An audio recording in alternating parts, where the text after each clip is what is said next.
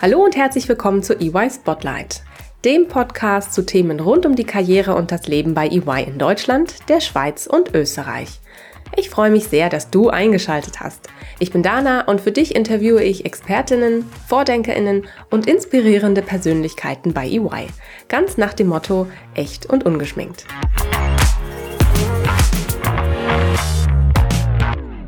Hallo und herzlich willkommen zu einer neuen Folge EY Spotlight. Meine Kollegen Ramon und Pascal zeigen in unserer heutigen Folge, wie man mit gutem Mentoring richtig weit kommen kann, sogar bis nach Dubai. Die beiden lernten sich nämlich im Rahmen unseres internationalen Wettbewerbs EY Young Tax Professional of the Year 2021 kennen.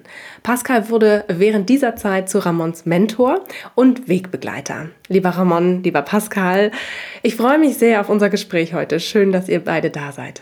Hallo, ja, vielen Dank, Dana. Schön dabei zu sein. Ihr zwei, ihr gebt uns heute Einblicke in die Praxis des Mentoring und den Wettbewerb EY Young Tax Professional of the Year, den wir seit zwölf Jahren durchführen. Wir gehen darauf ein, wie wichtig der Austausch mit Erfahrenen auch bei vermeintlich kleinen Themen sein kann. Besonders bei der Vorbereitung auf den Wettbewerb konntest nämlich du, Ramon von Pascal, sein Wissen und, und großem Netzwerk, vor allem EY-Netzwerk, auch profitieren.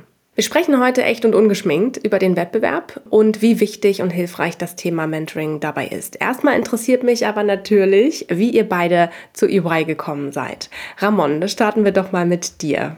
Erzähl mal ein bisschen von dir. Ja, sehr gerne. Vielleicht fange ich einfach mal direkt nach der Schule an. Also bei mir ging es los mit äh, einem klassischen BWL-Studium in Göttingen. Da hatte ich bereits während des dritten Semesters eigentlich äh, durch die ersten Steuermodule festgestellt, ja, dass ich für die Thematik brenne und mich dann auch eigentlich ziemlich schnell darauf äh, konzentriert. Habe dann äh, noch ein Auslandssemester gemacht und bin dann nach dem Bachelor auch ja, in meinem ersten Praktikum in der Corporate Tax gelandet ja, konnte soweit erste Berufserfahrung in der Deklaration sammeln. Ähm, genau, habe dann auch festgestellt, dass mich auch praktisch die Thematik interessiert.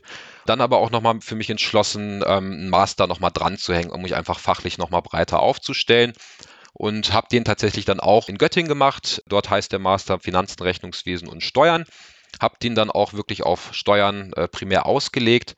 Ja, letztendlich auch meine Masterarbeit dann äh, im Bereich M&A geschrieben. Ja, parallel nochmal als Werkstudent äh, ja erste Berufserfahrung auch eben im M&A-Bereich äh, sammeln können bei einem lokalen Steuerberater in, in Göttingen.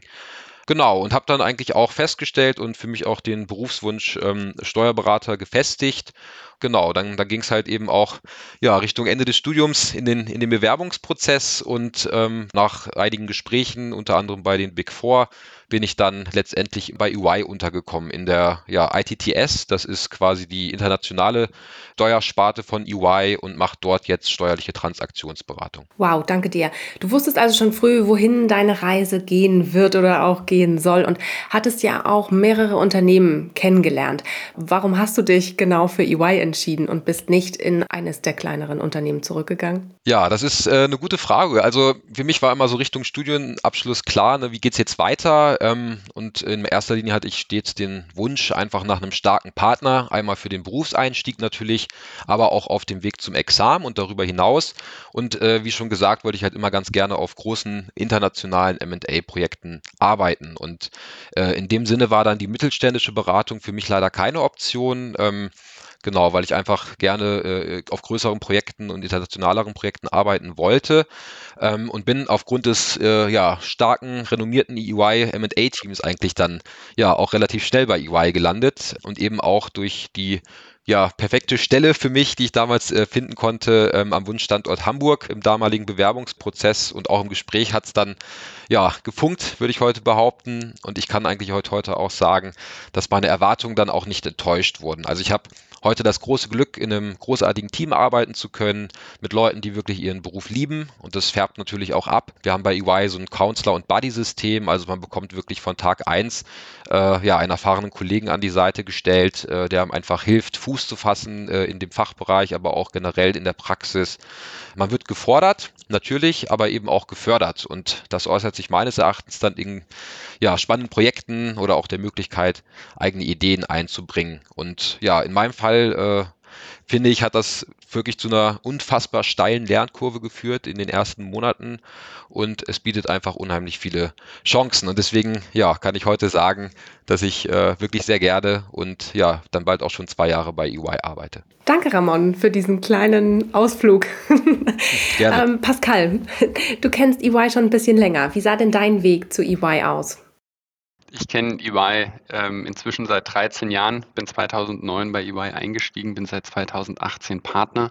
Mein Weg zu EY ich habe nach dem, nach dem Abitur äh, nicht so richtig gewusst, was ich denn eigentlich machen will. Und äh, da lief mir eine Stellenanzeige für eine Ausbildung zum Bankkaufmann äh, über den Weg. Und die Chance habe ich ergriffen, habe erstmal eine Ausbildung zum Bankkaufmann gemacht. Und während der Ausbildung habe ich dann eben festgestellt, dass mich das Thema Rechnungslegung, Steuern, Finanzierung ähm, sehr interessiert und habe mich dann fokussiert auf einen, ähm, auf einen Studiengang in Wiesbaden, der eben genau auf den Bereich Rechnungslegung und Steuerberatung äh, vorbereitet. Während meines Studiums in Wiesbaden habe ich relativ viele Praktika gemacht. Keins bei EY, sondern ähm, in anderen Big Four, in Industrieunternehmen, in der, in der Finanz- und Steuerabteilung und ich war eben auch bei einem äh, kleineren Mittelständler. Und das war für mich ein, ein sehr prägendes Praktikum. Zum einen hat es unglaublich viel Spaß gemacht, die, die Themen, die dort bearbeitet wurden. Zum anderen habe ich dort aber eben auch jemanden kennengelernt, der mich bis heute noch äh, begleitet in einer Art äh, Mentoring. Und das war für mich ein, ja, ein, ein gewisses Schlüsselerlebnis, weil das jemand ist, der mich bis heute in, in regelmäßigen Abständen begleitet, mit dem ich über Karriereentscheidungen sprechen kann und der auch mal einen Einblick von außen auf Dinge und Entscheidungen gibt und mir so hilft, auch für mich die richtige Entscheidung ähm, zu, zu finden. Wie bin ich dann ganz konkret zu EY gekommen?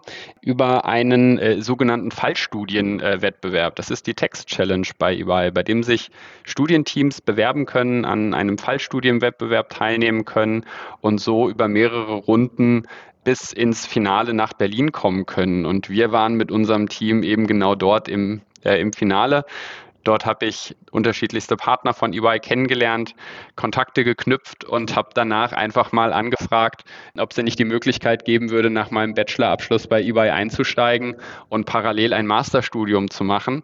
Und ich hatte meine E-Mail äh, gerade abgeschickt mit genau dieser Frage ohne Lebenslauf, ohne äh, weitergehende Bewerbungsunterlagen dran. Und eine Viertelstunde später habe ich den, den Anruf bekommen, ob ich denn nicht nächste Woche mal vorbeikommen könnte, da, dass wir uns darüber unterhalten. Und so ist das so alles. So schnell kann es manchmal gehen. Ne? Genau. Ne?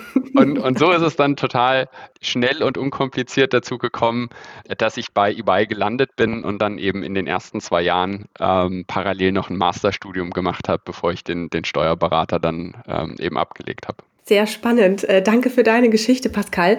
Finde ich ja auch prima, dass das tatsächlich funktioniert, über ein Karriereevent oder einen Fallstudienwettbewerb dann doch, ähm, ja, sich das Netzwerk aufzubauen, was es braucht für einen ersten Karriereeinstieg bei EY.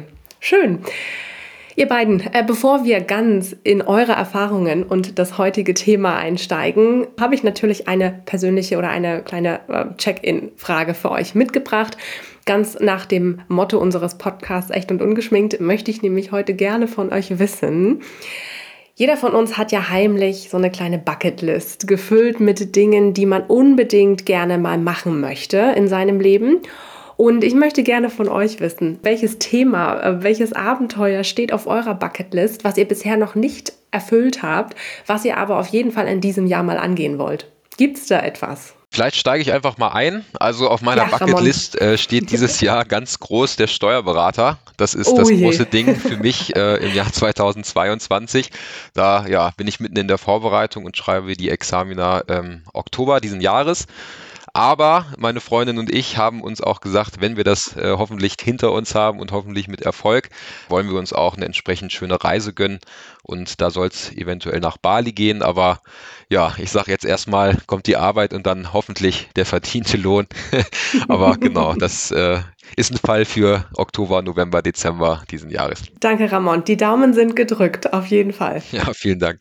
Pascal, wie sieht es bei dir aus? Was hast du auf deiner Bucketlist, was du dieses Jahr vielleicht noch angehen möchtest? Auf, auf meiner Bucketlist steht ein Langdistanz-Triathlon. Uh. Der wird äh, dieses Jahr mit Sicherheit nicht gefinisht, aber äh, für dieses Jahr steht eben auf der Bucketlist, den Weg dorthin zu starten mhm. mit ersten kürzeren Distanzen und dann mal gucken, ob ich ähm, das Ziel nächstes Jahr, spätestens aber übernächstes Jahr dann hoffentlich erreichen werde. Wow, auch sehr herausfordernd. Ihr beide habt echt zwei riesengroße Themen ähm, euch auf die Bucketlist gesetzt. Ich drücke euch echt die Daumen dabei. Sehr spannend. Schön zu hören. So, dann lass uns doch mal zum heutigen Thema kommen. Es geht ja in unserer Folge heute um das Thema Mentoring und vor allem auch ähm, in Verbindung mit unserem Wettbewerb Young Tax Professional of the Year. Pascal, du kennst und nutzt äh, die Vorteile des Mentorings bis heute. Du hast vorhin auch in deiner Vorstellung ein paar Einblicke gegeben, dass du selbst auch einen Mentor hast, gar nicht bei EY, sondern bei einem deiner alten Arbeitgeber. Wie gibst du denn auch selbst dein Wissen und deine Unterstützung an andere weiter? Wie sieht es aus? Ramon hat es ähm, vorhin ja schon gesagt. Zum einen haben wir bei eBay unterschiedliche Programme, Counselor, Buddy-Programm. Das sind mit Sicherheit eher standardisierte Programme. Für mich, wenn es um das Thema Mentoring geht, dann ist es eher was, was auf einer sich entwickelnden Vertrauens Beziehung äh, beruht. Das kann sein, dass sich auch ein, ein Counselor oder ein Buddy zum, zum Mentor entwickelt. Ähm, es ist aber nicht zwangsläufig so. Ich selbst, eben schon angesprochen, äh, habe jemand außerhalb von EY, mit dem sich eine solche Beziehung entwickelt hat, der mich äh, da auch über entsprechende Gespräche äh, weiterbringt. Und genauso hat sich das auch aus, aus meiner Sicht ähm, entwickelt, dass ich für zwei Kollegin bzw. einen Kollegen eben auch zu einem Mentor geworden bin. Äh, diese Beziehung hat sich auch über die Zeit äh, hinweg aufgebaut. Es hat einfach mit Gesprächen äh, gestartet, ähm, dass die beiden auf mich zugekommen sind, mich gefragt haben, hm, wie würdest du in dieser oder jenen Situation entscheiden? Was würdest du machen? Was würdest du mir raten? Und so hat sich einfach eine Vertrauensbeziehung aufgebaut, die auch jetzt schon relativ lange besteht. Und das macht super viel Spaß, den beiden dabei zu helfen, sich weiterzuentwickeln, mit Rat und Tat zur Seite zu stehen, unabhängig von irgendwelchen standardisierten Programmen. Und auf der anderen Seite gibt es natürlich auch manchmal einen glücklichen Zufall, äh, wie, wie mit Ramon, wo ich gefragt wurde, äh, ob ich nicht die, die Mentorrolle übernehmen möchte im Rahmen vom Young Tax Professional of the Year. Und ich glaube, das war auch ein äh, ganz guter Fit, ähm, auch wenn wir mehr oder weniger standardisiert zusammengeführt wurden, hat das prima gepasst. Und so habt ihr euch natürlich auch kennengelernt. Ramon, erzähl doch mal, wie bist du eigentlich dazu gekommen, bei unserem Wettbewerb Young Text Professional of the Year mitzumachen? Ja, gerne. Also das, das ging los, dass ich damals äh, von unserem Subservice-Line-Partner, also das ist quasi so eine Nische äh, in unserem großen Fachbereich Text, äh, nominiert wurde. Und da wurde ich gebeten, äh, im, in der ersten Phase, sage ich mal, ähm, ein Video vorzubereiten. Das hatte insbesondere mit der Thematik Text and Technology Technology zu tun, also inwieweit äh, Technologie quasi die Zukunft der Steuerberatung beeinflussen wird. Und ja, ich habe nicht lange gefackelt und mich einfach entschieden, da mal mitzumachen. Das war auch alles relativ ja, form, formlos, zwanglos. Ähm, hatte dann ein Video erstellt. Das hatte, glaube ich, so grob anderthalb Minuten. Und ja, bin mit ein bisschen Humor, aber auch eben thematisch an die Sache herangegangen und äh, ja, war dann auch relativ happy und überrascht, äh, dass es für mich dann in die zweite Runde ging. Aufgrund von Covid war eben auch die zweite Runde ein weiterer Videocontest. Ähm, auch da gab es wieder ein ja, fachliches Thema im Zusammenhang mit äh, Steuern und Technologie. Und auch dort äh, konnten wir uns dann wieder kreativ werden und ein Video vorbereiten. Und auch das konnte ich dann letztendlich für mich entscheiden. Das war dann quasi ja, der, der Deutschland-Entscheid und äh, bin dann auch nach ungefähr zwei Monaten, äh, dass der Contest lief, ähm, dann der Finalist für Deutschland geworden und war natürlich auch erstmal ein bisschen baff und habe das auch gar nicht erwartet, äh, insbesondere auch aus dem Grund, dass ich mich mit dem Wettbewerb vorher nicht wirklich auseinandergesetzt hatte. Also ich war ja selbst gerade erst frisch bei EY, hatte auch in der Uni ähm, bislang keine ja, Beziehung zu diesem Wettbewerb und habe dann eigentlich auch erst gemerkt oder, oder festgestellt, was das für eine Größe ist, die hinter diesem Format steckt. Das geht dann halt los, dass man als, als Finalist für Deutschland unter anderem diverse Coachings bekommt, zusammen mit den anderen Finalisten äh, aus insgesamt 43 Ländern weltweit. Äh, man erhält ja zahlreiche Trainings und dann eben kam auch dieses Mentoring ins Spiel. Und äh, ja, wie Pascal schon so nett gesagt hat, ähm, wurden wir dann mehr oder weniger zusammengewürfelt, äh, kannten uns vorher auch nicht.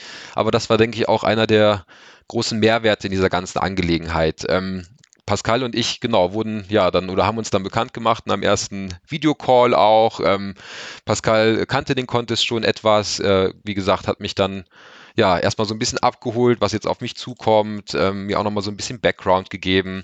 Und dann ging es aber auch, um da nochmal kurz den Hintergrund zu erläutern, darum eben im Rahmen des Weltfinales, also der Top 43, unter anderem eine Case Study ähm, zu bewältigen. Also da hat man dann wirklich einen steuerlichen Sachverhalt bekommen, äh, den man innerhalb von ja, einem begrenzten Zeitraum vorbereiten musste und einer internationalen Jury präsentieren musste. Aber wir mussten unter anderem auch ähm, ein Essay schreiben. Und das große Thema des Weltcontests war dieses Jahr eben Tax und Sustainability.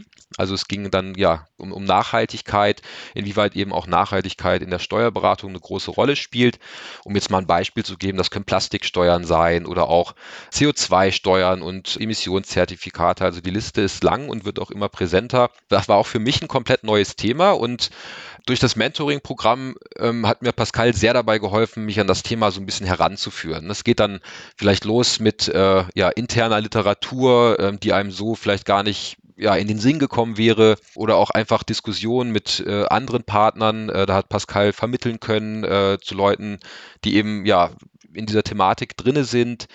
Er hat mir sehr dabei geholfen und mir auch Tipps und Tricks äh, gegeben in Bezug auf die Vorbereitung ja, dieses Essays oder eben auch in Bezug auf die Vorbereitung der Case Study. Also wir haben ja Fragestellungen in der Richtung äh, zusammen besprochen. Ähm, ich habe auch mal ihm was vorgetragen beispielsweise und ihm um sein Feedback gebeten. Also da ging das so los mit dieser Coaching-Beziehung und ja, letztendlich ist es für mich dann auch tatsächlich äh, in die Top 10 gekommen. Also ich habe das ja die große Ehre gehabt, dann auch in die Top 10 gewählt zu werden nach dieser Case Study und äh, durfte dann sogar zusammen mit den anderen äh, neun Finalisten äh, nach Dubai reisen. Und das war natürlich ein großes Highlight. Und ja, ich hatte dann auch das große Glück, nicht ohne leere Hände zurück nach Hamburg zu kommen äh, und habe sogar den Inclusive Leadership Award gewonnen.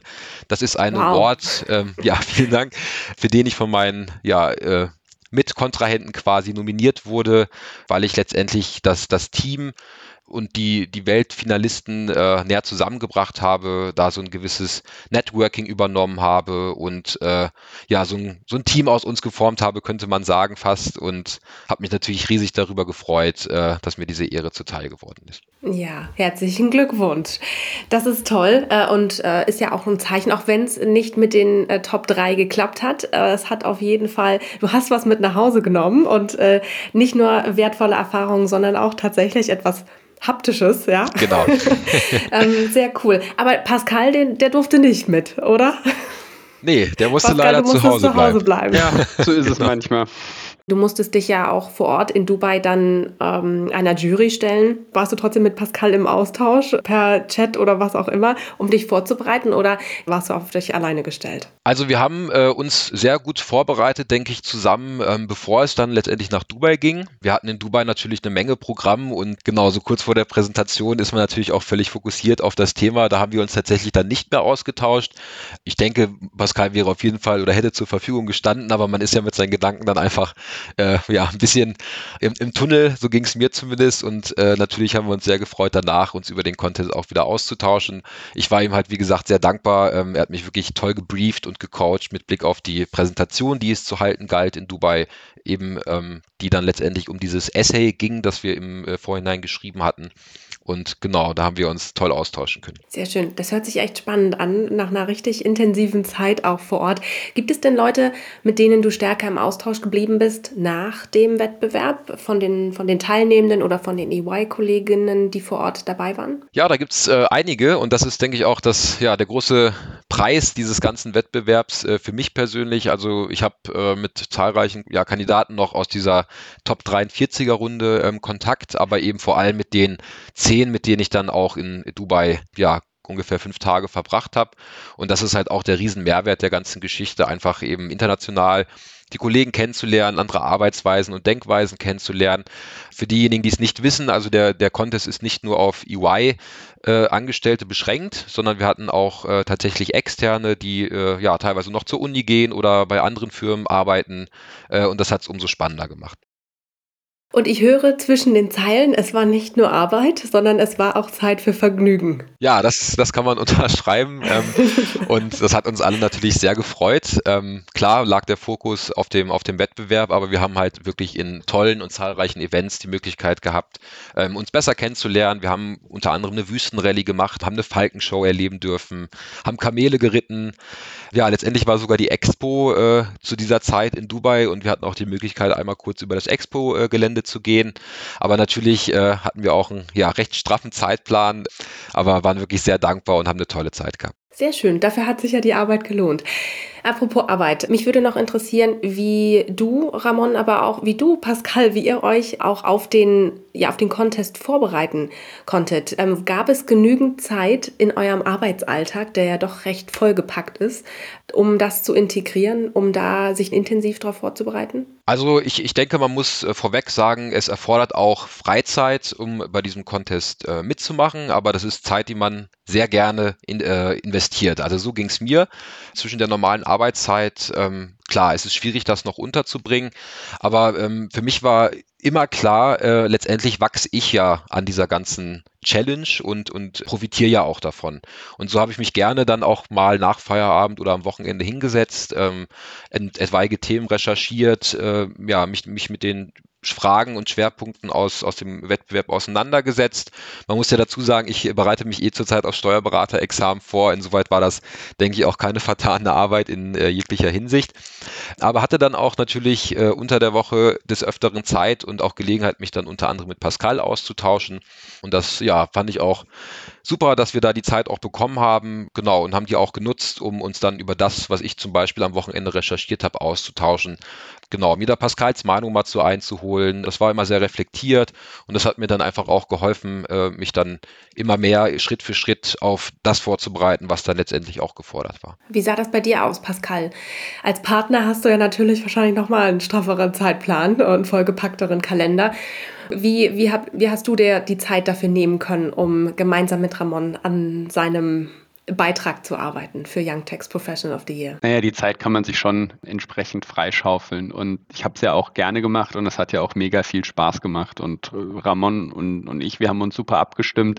Ramon hat mir immer gesagt, was er was er vorhat, bis wann er es vorhat, wann er mir was schicken möchte. Dann haben wir uns abgestimmt, zu welchem Zeitpunkt wir telefonieren können oder, ein, oder einen Videochat machen können, um das eben durchzusprechen. Sei es die, die Präsentation oder seine Rechercheergebnisse oder eben auch den Pitch, den er gemacht hat, dass er den einfach mal vorträgt. Ich glaube, das hat super geklappt in der Koordination und in der Abstimmung, um Ramon eben dann die Hilfestellung zu geben, die er in dem Moment jeweils gebraucht hat.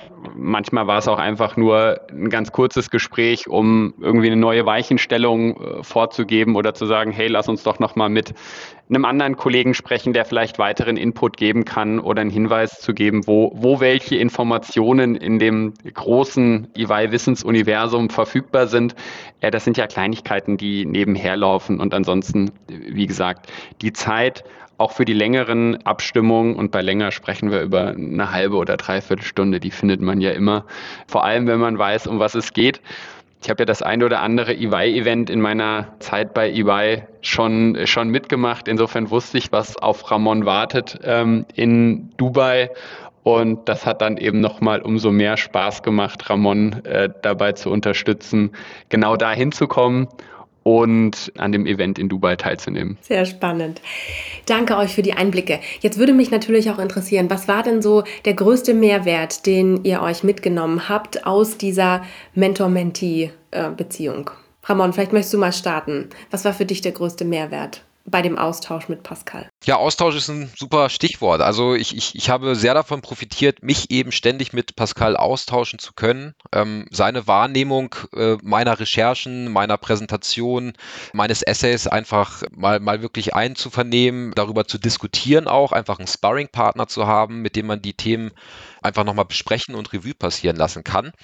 Und ähm, das war unglaublich fordernd und fördernd, wie auch wieder gesagt. Also ich habe mich sehr über die konstruktive Kritik von, von Pascal gefreut, die auch einfach mir nochmal die Augen geöffnet hat bei dem einen oder anderen Thema, weil mir einfach da aufgrund meiner äh, ja, deutlich äh, kleineren Erfahrung als Pascal einfach dann doch noch der Weitblick vielleicht in manchen Themen gefehlt hat.